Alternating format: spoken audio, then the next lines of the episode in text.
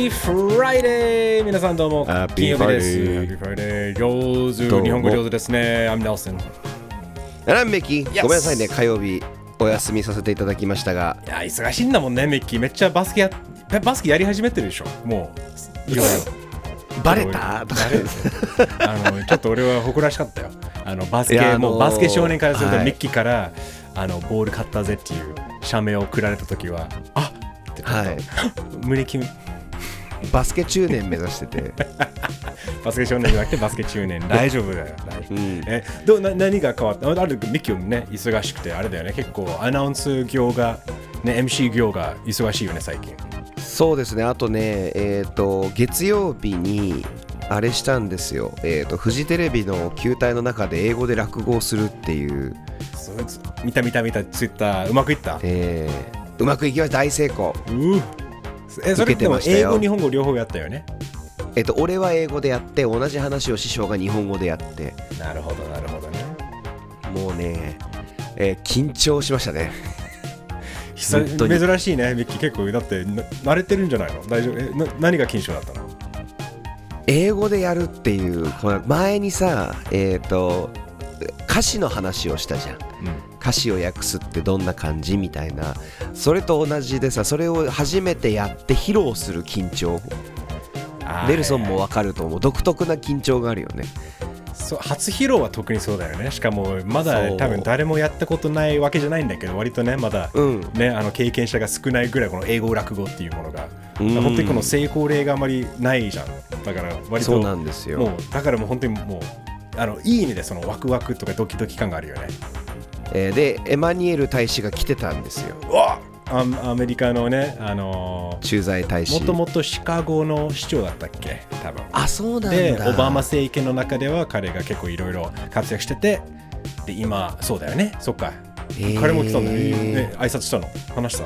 いや挨拶できなかったんです。多分忙しくて先に帰っちゃったか分かんないけどでもその後イギリスのあの大使が直接指名で私を呼んでくれてご挨拶させていただいたので、あそっか俺って UK の人だったんだと思いましたね、え ーあのアメリカにあの捨てられて UK に拾われたそうで あのいやでも本当素敵でした皆さん。いいよお疲れ様でした。いやすごいなんかお疲れ様でした。しかもあれフジテレビの中でやったんだねあの球体でやったね、球体。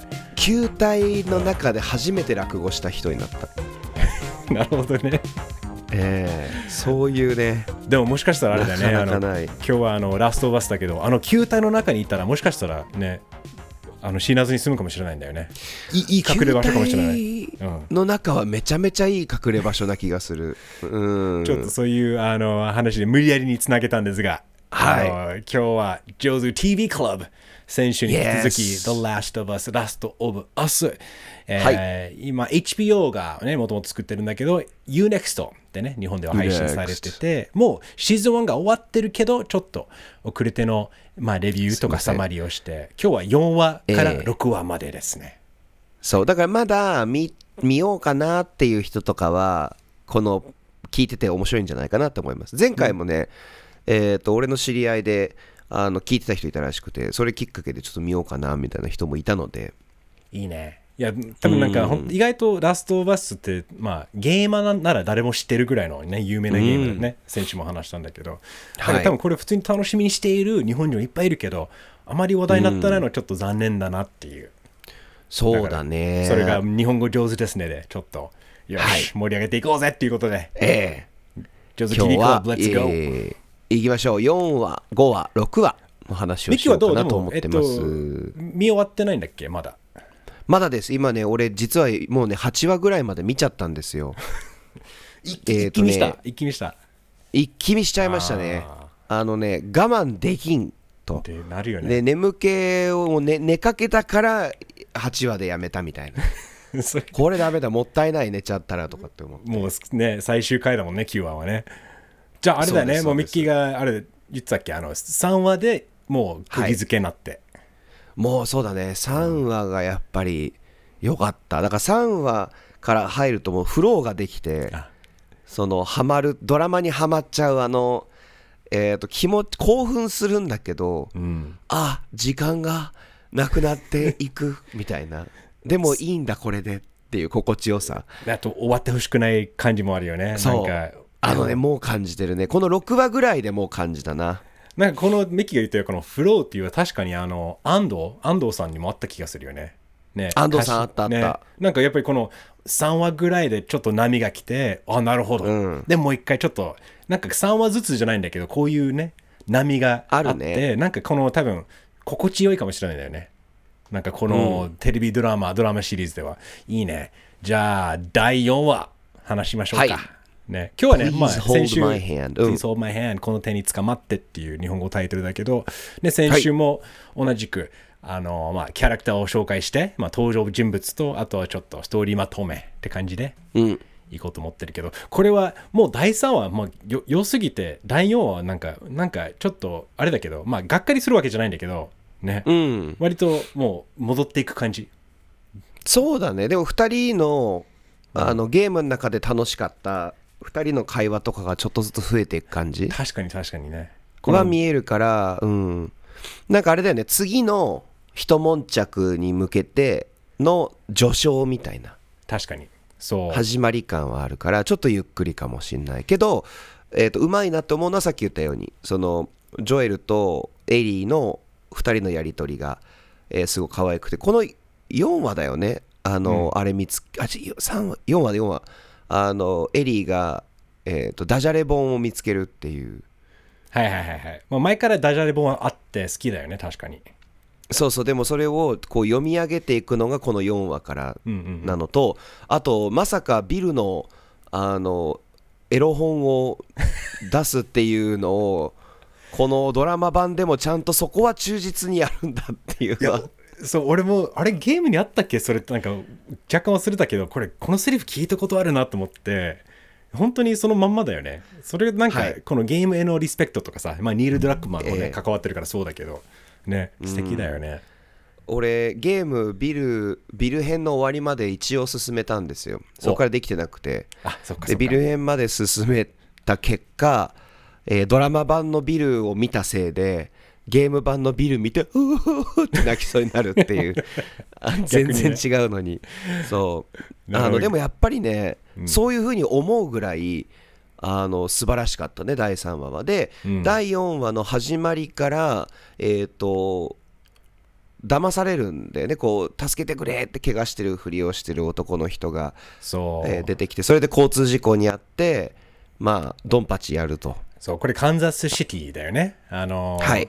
これをねあのゲームの中では言うね俺もすげえ覚えてんだよねあのこのこの部分、ゲームのこの、このところが。でこの回に出てくるこのいわばあのカンザスシティにいるあの判断者？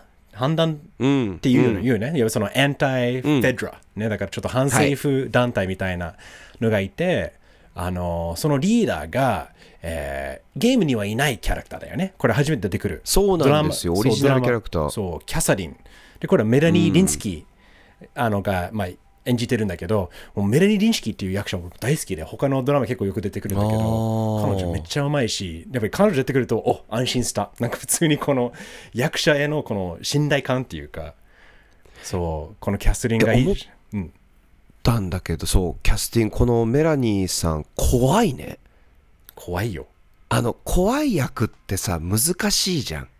うん、しかもで見た目が彼女の場合、ね、ちょっとね、優しそうな。そ3年生の時の先生に似ててさ俺。う、まさにうまいうまい。小3の時のそう。そのでその人ね。が恐ろしい役をちゃんと演じれてるのがあ俺もう知らなかったのこのメラニー・リンスキーさん、うんうん、でも見た時におこれすげえぞって思ってだから第4話はゆっくりだったんだけどうん、キャストのおかげでハマるっていうか。本当そうだよね。あのあともう一人この回でよく出てくるのがメール、まあ、あのこのキャサリンのいわば、まあ、相棒っていうかこのペリ右腕？右腕。このヒゲがすごいよね、彼うん。彼ね。実はあの、まあ、役者がね、ジェフリー・ピアスっていうんだけど、うん。ゲームの中ではトミー、ね、ジョエルの弟を演じている、まあ、声優としてやってる。あっていう。だからそうなんだ。本当は声優がペリーっていうねそのキャサリンの右腕を演じているっていう。意外と俺もしてるな、あの見終わってからあそうだったんだねっていうのは。だからゲームの中では結構重要な役だけど映画の中ではこういうちょっと、まあ跳躍っていうわけじゃないんだけどね。うん。いやめっちゃ良かったけどね。あの彼もうまかったよ。ヒゲでヒゲだよね あのヒゲ欲しいんだけどって思ったもん。いやーでもあのこの2人のこのなんていうか反政府メラニー・リンスキー演じるキャスリーンのの恐ろしさとあとこのキャンザスシティに来た時のこのあのあれだよねもうクリッカー、ね、感染者からもうあいいいきなり敵が人間になってくるみたいな。そうだね。らそれがなんか、あの一番最初にそのエリーもね殺さなきゃいけないじゃん。そのねあのジョエルを殺そう殺殺しそうになってる男がいてエリーが撃つっていうそれもエリーにとっては大事な出来事っていうかん。ね。うん。なんかちょっといろいろこのゲームをやってると本当にゲームのまんまってちょっと感じたよねこの部分は。ここは第4話は割とその、うん。何キャスリンとペリー以外の部分は割とゲーム通りになっていって、うんうんうん。っていうイメージはあった。でもやっぱり心理描写がうまいなって思ったのはエリーがやっぱり人を撃ってしまうっていうでジョエルが恐ろしいことをしてるのを、まあ、壁を通して聞いてるっていう時の恐怖心っていうのは見事に描かれてるしなんか、えー、とジョエルにとってはそれがきっかけで親になっていく感じがすごいあって面白かった。そう、あのやっぱりそのペドロ・パスカルねそのジョエル演じているペドロの演技もうまいよね。やっぱこの本当にこの言葉で言い表せないこの目で演じるこのなんか、うん。心配っていうかね残酷さとかっていうのはあるけどすごく素敵。あとその最後にねこの,、まあ、この回の最後にあの高層ビルにね、まあ、アパートアパートメントビルに入って、いや一夜過ごそうっていうことで、ジョエルとエリーが、よし休もうとしたらなんとうん。ジョエルが。銃。子供に銃。ね。あの向けられてそれで起きてしまうっていう感じで終わっちゃうよね、はい。第4話は。はい。ってことです。で第4話。そう。だからどっちかって第4話って今ネルソンとも言ったみたいに話すことあんまりなくて、うん。あのそれより5話ですよ。それ。だから本当に彼も第3話の要因に浸かりなが使い疲れながらっていうか、んもうね、ちょっと just a buffer、ね、ちょっとバッファーが入ったような感じミッキーもちょっと言ったような、でも第5話ねこれは endure and survive 日本語タイトルが耐えて生き抜耐えて生き抜けっていう、うん。これもいやー最後は強烈だよねこの回の。ね。ちょっとこの第5話えーっとサムヘンリーえーっとごめんごめん 名前しか出てきてないけどえと一応説明すると、キャスリンっていう、はい、反フェドラの人たちがいます。右腕にペリーがいます。キャスリンにはお兄さんがいました、えーで弟えーでヘンリーっていう別の男がいてヘンリーは自分の弟が白血病でそれを助けるためにそのキャスリンのお兄ちゃんを殺しちゃうっていうあのせフェ設フェデラに売るっていうかあれだよね。そうだねそうだねそうだね。事実上殺すっていう。う、んうんうん。密告しちゃうんだよね。そう。でそれが一番最初そう。確かに第4話で大事なキャサリンのあのなんていうか原動力がそこから来てるよね。もうこの、うんうんうん。多分ジョエルとエリーのあが存在があの分かったところであこれはヘンリーいわばその私のお兄さんを殺したやつの仲間じゃねえの？みたいな感じでもう追いかけていくっていう流れだけどそうだよね。ヘンリーちなみにあのヘンリー演じてるのはラマー・ジョンソン役ででサムがほうほう。あのまあ弟役、まあ耳うん。あの耳が聞こえないね。これもゲームと違う、うん。ねちょっと展開だよね。ゲームはさ、うん。弟ちょっと障害を持ってたんだっけ？わかんないもう一回やってみないとわかんないけどそこまでじゃなかったそけどこまでできなかった。あだそうだったっけ？若かった。だからやべその本当にやっぱあのなん多分小学校ぐらいだから、うんうんうんうん。まあでもあのそれところその設定は結構近いけどただ耳が聞こえないっていうのは今回。しかも役者も、えっと、キーボはいウッダード、あのうん。彼もあの実は耳が聞こえない役者でもうすああそうなんだ。そうそうこれまさにこの、まあ、日本でよく言う SDGs、インクルーシビティです。こういうことなんだよね。はいはいはい。あの、たまに、多分最近日本でもちょっと話題になったドラマ「サイレントとかってあったと思うんだけど、はいはい。それも本当に耳が聞こえなくなるっていうような、そこは、はい、日本語が美しいドラマらしいですね。うんらしいですね。はい。ええ。でもあの見てない見てないけど何とも言えないけど、うん。あの話題にはなったっては聞いてやっぱりこういう本当耳が聞こえない人が役やるしかもそのディレクションやるのが耳が聞こえない人とかそういうあのあのか回のディレクションじゃないんだけどこのみあのサム演じるキーヴォンの役をディレクションする人もいて、あすごいこのあの behind scenes とかねそのメイキング映像見ると結構ねあのほっこりするよね。すごいいい話。このやっぱり耳が聞こえない役者とどうどうみんなあの会話取り合いながらするのかとか怖いところはどうやってこ怖がらずにやるのかとかいろいろ本当に面白くてこの耳が聞こえない演技ってとんでもなく難しいんだろうなと思うしその中でこのサムねその弟を演じているこのねキーボーンウッダードは本当にすごいよね。可愛かった。可愛かったか。らこれこっからどんどんどんどん彼がすごい役者になっていくんじゃないのかなってちょっと期待感を持つぐらい。いやすごい良かったもんね。で、あの、そっか、だからか、すごい、あの、笑うところとか、リアルだなって思ったの、声出すのが。その、前老の方とかの声の出し方っぽいっていうか、不思議な感じ？なったんだけど、あれが、ね。うん。そう、リアルだなって思ったらリアルだったのね。ああ、素晴らしい。いや、本当にね、あそこ、だから、あ、そっか、そういう設定だったっけ？って思いながら見てたんだけど、うんうんうんうん。あれでさ、あれの効果ってすごくて、ただ、インクルーシビティとか、ただ、多様性をやりたいだけじゃなくて、ストーリーのにとってもすごくこれ、えー、とお面白い展開になるなって思ったのがヘンリーとサムってゲームやってる時の俺の印象は2人だけの世界があったんだけど、映像化する際にそれを見事に本当に2人だけの世界サムにとっては下手したらヘンリーしかいないようなそんな感じだったわけじゃん、確かに確かに。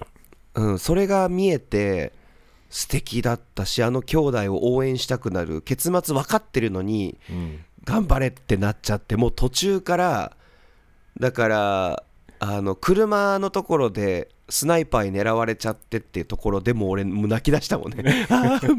無理。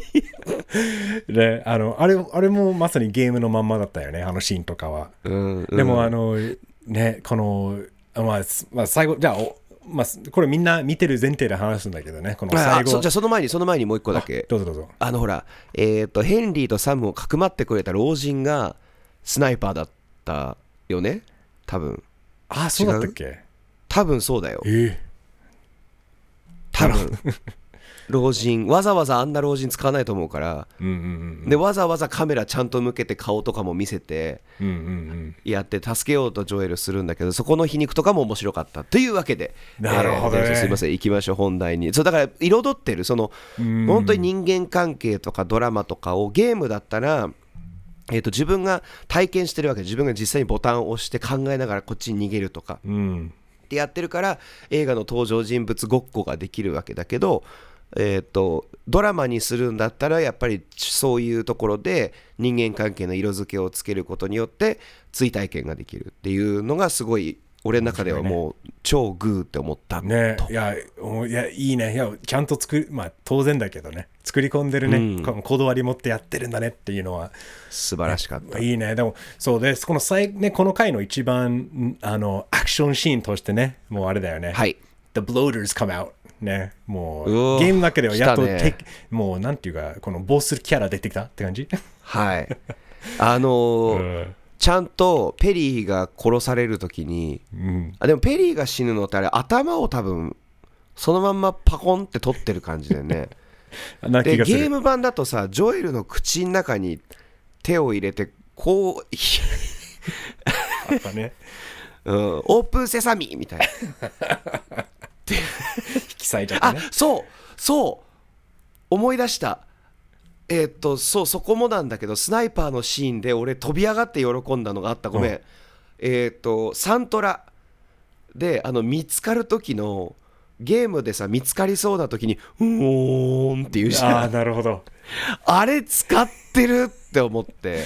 ゲームやってる人こそが分かるようなもう興奮。地味な興奮。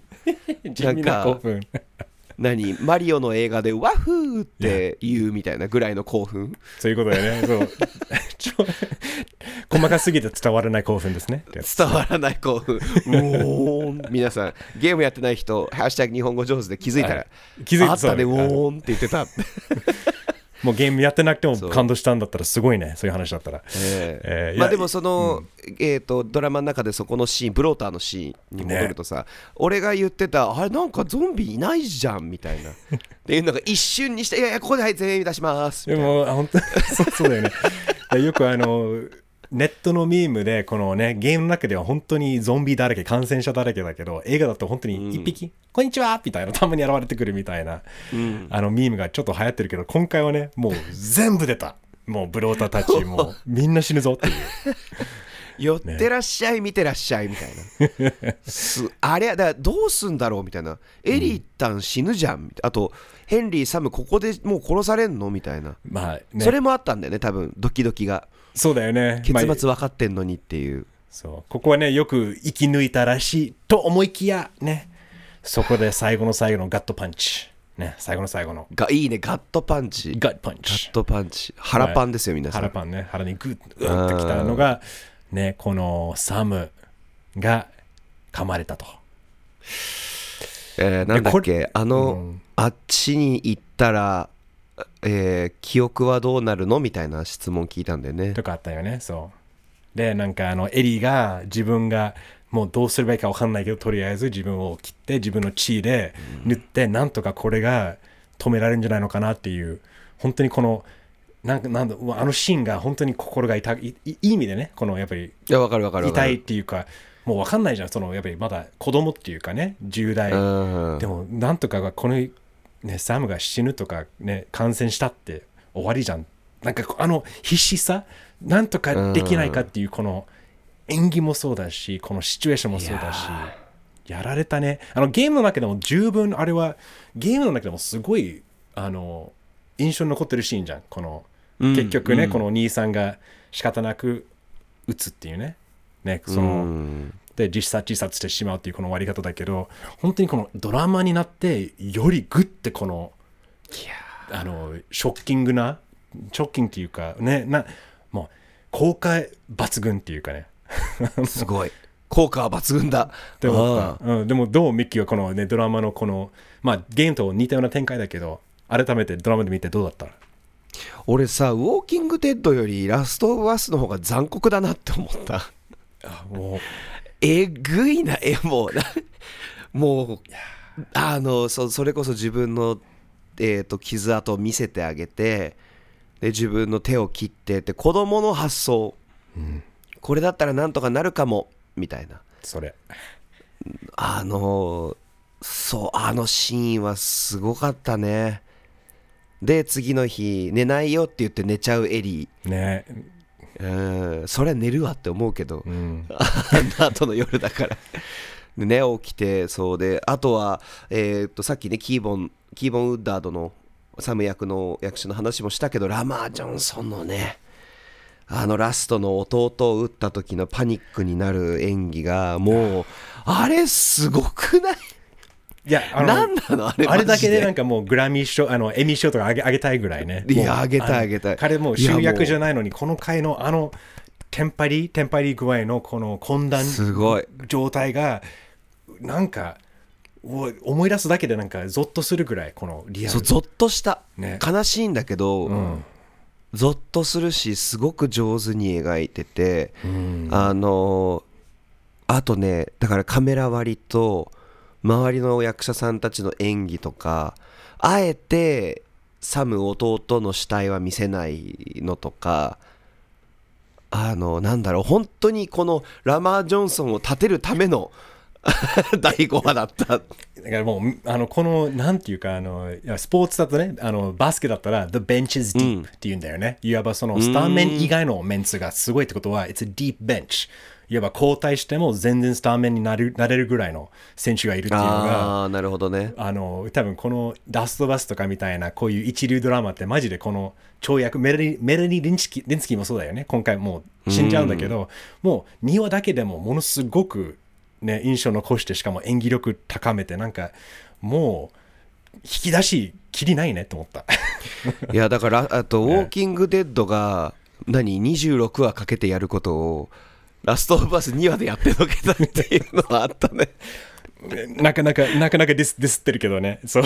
いやいやいやいやウォーキング・デッドも好きだったけどね、うん。でもそれはそれも面い白い話、まあやっぱり時代が違うよね。ウォーキングデッドはギリギリこの本当にストリーミングの前の、まだストリーミングが主流になる前のヒットで、あの頃のアメリカのテレビはロストもそうだったけど、やっぱり1シーズンが24話だったりして、ね、24もそうだよ、24時間が1話ずつかに1時間で。だそれがもう長いシーズンだけど、ストリーミングになってから、あのあれだよね、ヨーロッパ型だよね。結構イギリスのドラマってこういうものが多いよね。なんか9話、長くてね短い、4話とかでワンシーズンもあるからねイギリスなんて。そう、だから、それちょっとね、あの、ウォーキングデッドの時代のはちょっと違う感じはあるけど、でも確かにこの、凝縮して、この人間の、おなんかね、嫌なところとか、このね、残酷さを本当に1話、2話ぐらいで十分伝えられる、よかったですよ。クレイグ・メイジンとニール・ドラックマンのラストバス、素晴らしいね。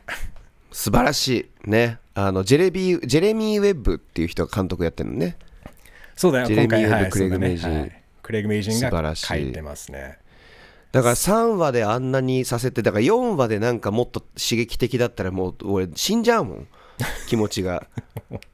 う ん俺が感染しそうそんなことになったら。いやもうしかもこれを夜遅く見て連続で見てるよね。なかなか濃厚な摂つ取量だ、ね。が、進む進む。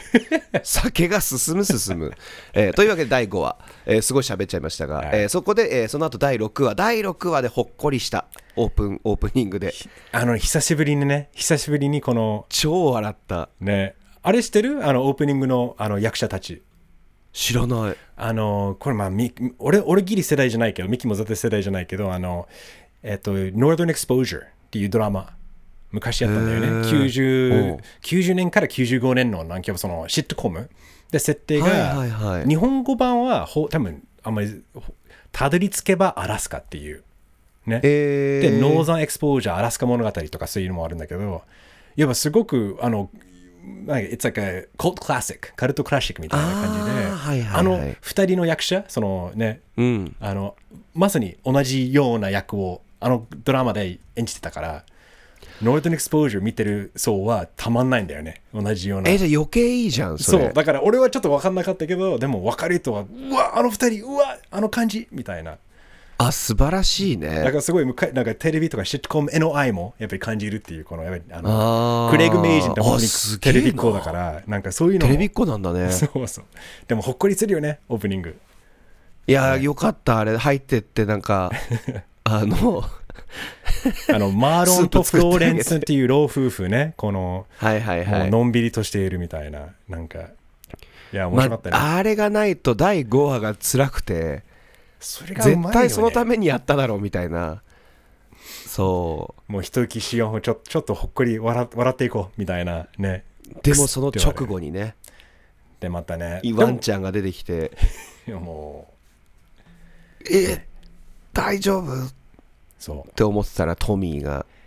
で、やっとね、これが、ね、あのージョエルが弟とね、合流できたというね。おめでとうございますでも、トミーはイケメンすぎない？マジで。あの、年とって、なんかすごい。ちょちょっとねあの はい、えーずるいっす。えーあの何原作っていうかゲーム原作のゲームの方では、ちょっと残念な雰囲気がもうちょっと、と強かったけど、なんすかこのこのイケメン。そう、だから、ジョエル俺も嫉妬がエリーだっするぐらい。たらそう俺がエリーだったらいいっすよ別にみたいな ダメダメダメダメダメ。未成年だよ、未成年。まああでもね ーそういう意味じゃゃなくてねそうあの一緒に私を連れてってみたいなね そういうことね。うん、意味ですそういうそういう意味ですよ、えーまあまあまあでもこれがもう一応、これもこの回自体が割とゆったりした感じだよね。この最後まで。うんね。だからこれがもう、やっと弟にと再会して、で、彼らが住んでいる集落っていうか町とかに入って、ちゃんと電気もあるし、映画もあるし、ね。はいなんか、あやっと、やっと快楽っていうか、やっと一息できるんだなっていうのをねえだって思える回だよね。飯をご飯を食べてる時だ。からコメディ要素が強めな回だった。今思い出した。ご飯食べさせてもらってる時に エリーがもう行儀悪いわ口が悪いわファックファック言ってジョエルに怒られるっていうこの親子感がそうだね。どんどんどんどん強くピークだよ。ねもう親子間の。お互いその関係性に気づいてないピークか。ね。とは同時に、あでもこのこの回のタイトルが、えー、kin、まあ、親族はい。だよね。うん。で、あのまあ、家族の話だよね。でも、あとあれだよね、あのジョエルが少しずつパニックパニックアタックっていうか、なんか、なんかちょっと心配になるような途中で、なんか、あれ、息ができないとか、ちょっと心心配停止になるんじゃないのかなっていうみたいな。うん。あれでもさ、なんだろう。あれ上手だったね。だからこういうちょっと、あのひやっぱりやっと落ち着いたところでやっと、ね。あの一息できる食べれる笑えると思いきや多分あの瞬間でジョエルが今までのトラウマ、ねうん。がドンとやっとなんていうか湧いてきたっていうか今までその、やっぱりもうサバイブ生き抜けっていうのをもうばっかり考えると多分本当に嫌な思いをねもう忘れられるっていうか無視できるんだけどうん。こういううん。あいいね。美味しいもの食べよう。た楽しい話しようって言ったところにやっとあの潜んでた気持ちがわって上がってきてこれがなんかうわうわやばい怖っていうのはちょっと思ったんだよね。ねそこでゲームではなかったあれなかったよね。あそこあそこまでの会話はしなかったよね、うん。トミーとは。そうでもそう。そう。ジョエルの内面をちゃんと描いてて泣くっていう、あれはね良かったなでもう怖いんだっていうふうにちゃんと弟だから言えるっていうね。でもこれが初めて、しかもあれだよね、エリーがね、あのジョエルのあの娘の話、娘のことを初めて知るよね、この回。そうこうやって知るんだってなんだゲームだとねトミーに教えてもらうのかな？あ違う違うマリアに教えてもらうんだそうだ、マリアだった。そうだね。でもそれはゲームでは見れないうんうん。えーとジョエルとの会話であれすごいうまいなって思ったのが原作のゲームの家の中のセットと全く同じなんだよ。2階の。うん。あそこでサラの会話をするってね、本当だよね、そただ、えー、と廃墟なんだよね。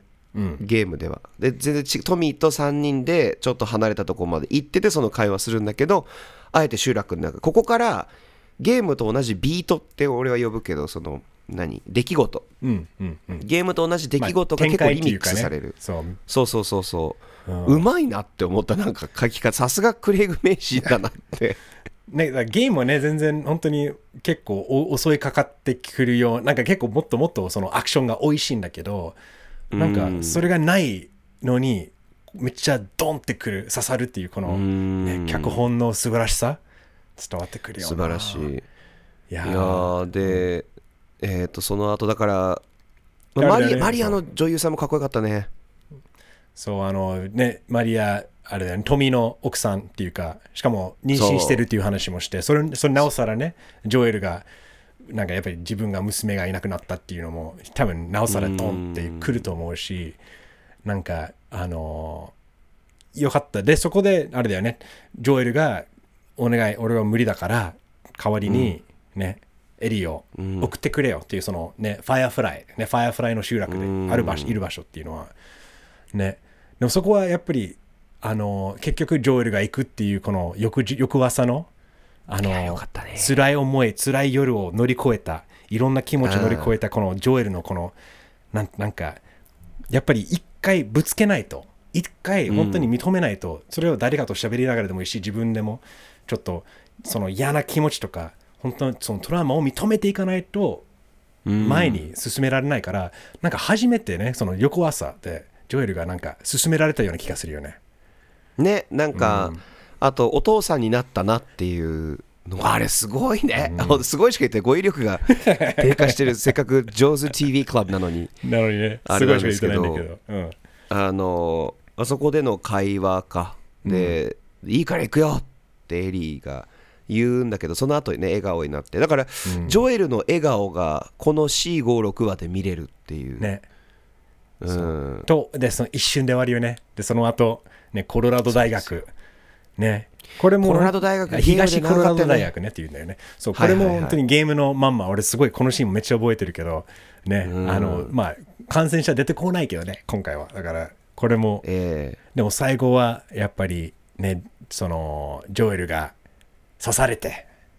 刺されました。おおっていうことで終わっちゃう。はい。えー、とゲームではさ東コロラド大学すげえ長かったのよ、うん。でちょっとだれる。ちょっとだれるよね。その中ねあのその大学の中をね探索してるところとか。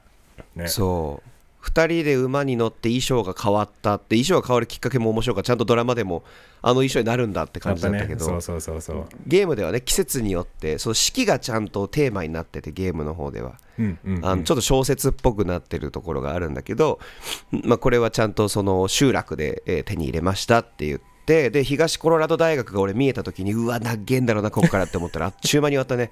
ものの10分以内に終わったね確かにゲームだその通りだよね。ゲームやってる人たちはあこっからがあと1話続くかなみたいな感じだけど。そうなっげえんだよとかって思うシーンだから、もののでもまあ10分ぐらい、猿ちゃんと出てきてね。そう、ん。サルブ出てきてね。あの、でもあれだよね、ゲームと違う終わり方はあれだよね。ゲームはジョエルが、あれだよね、落ちて、で、なんかそうそう落下してね。落下して、あの、刺されたんだよね、何かあの、ポールみたいな、うんうん。棒。でも今回はもう、あの、いわば、あの、人間がね、襲いかかってきて、えね、あの、多分ジョエルを、なんかあれだよね、ベースボールバットで、えなんか、うんうん。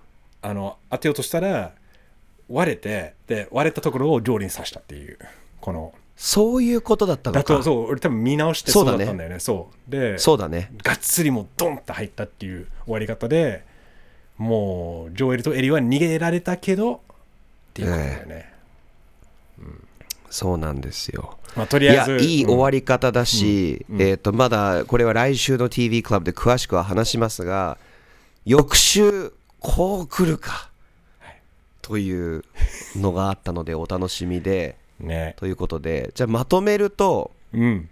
まとめにもなんないけど第6話が一番原作ゲームやってる人がおってなるポイントが多かった気がします。そうだね。あのしかも原作ゲームだけじゃなくてその続編？はい。なんかちょっとあのキャラあれ？みたいな。そ A little foreshadowing っていう。う。ねあのあれは可愛かったな「うせばか!」とかって言った時に「はぁでもうキュンってなって。ねちょっとそこはね、いろいろあの結構ネタバレになっちゃうけど、詳しくはね、ああそうですね。あの話さないけど、分かる人は分かるよね。そういう、はい。そういうところもいいよね。だからすごく、あシーズン2も楽しみになれるし、これから、うん。あこのキャラ、やっぱりちゃんと、あのキャラ出てくるんだな、みたいな。でも、メッキーは残り、あと1話でしょ。だから、8話まで見て、うん。1話だけど、ええ。どうどうですか？残り3話ですけど。あのーもう残り3話でどう片付けるんだろうと。いうのはあります。だって次が山場ですから。あれを12話でやるのかと。結構そうだよね。こ俺もえこの残りの 3, 3話であの終わり方できるの？みたいな。ゲーム1、え。終われるの？みたいな。えでもちゃんとえとてもゲームにしてはすおすごいね。ゲームにしてはすごいことをするわけですから。原作通りだとね、ええそこが楽しみです。いやー楽しみっていうか本当に俺もミッキーのリアクションとか感想を聞くのも楽しみですねあの皆さんもぜひねラスト of Us UNEXT 配信している、えーアメリカで大話題の超話題になっているドラマだけど皆さん見てる方がいればハッシュタグ日本語上手 NIHONGOJOZU もしくは日本語上手 pod at gmail.com まで感想をください。ね。あのちなみにあれミッキーは吹き替えでは見見てないよね？どう？今回は。えっ、とね両方で見てます。吹き替えで見たり字幕で見たり。はい。吹き替えも見れる？だから日本人も字幕がちょっと苦手な人がいるいるんだったら吹き替えでも楽しめる。いや素晴らメイジングでしたよ。素晴ら amazing それ山寺先生ですもん。確かそうその通りですね。そうですよそうですよ。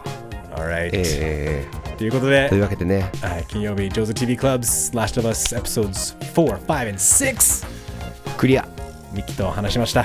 えー、あと1週間後に残り話しましょう終わっちゃうんだねというわけでまた火曜日にまず。そうですね。あの今週はしすいませんでしたが来週引き続き。いけますので。来てください。よろしくね。Have a good weekend. Have a good weekend! Bye! バイバイ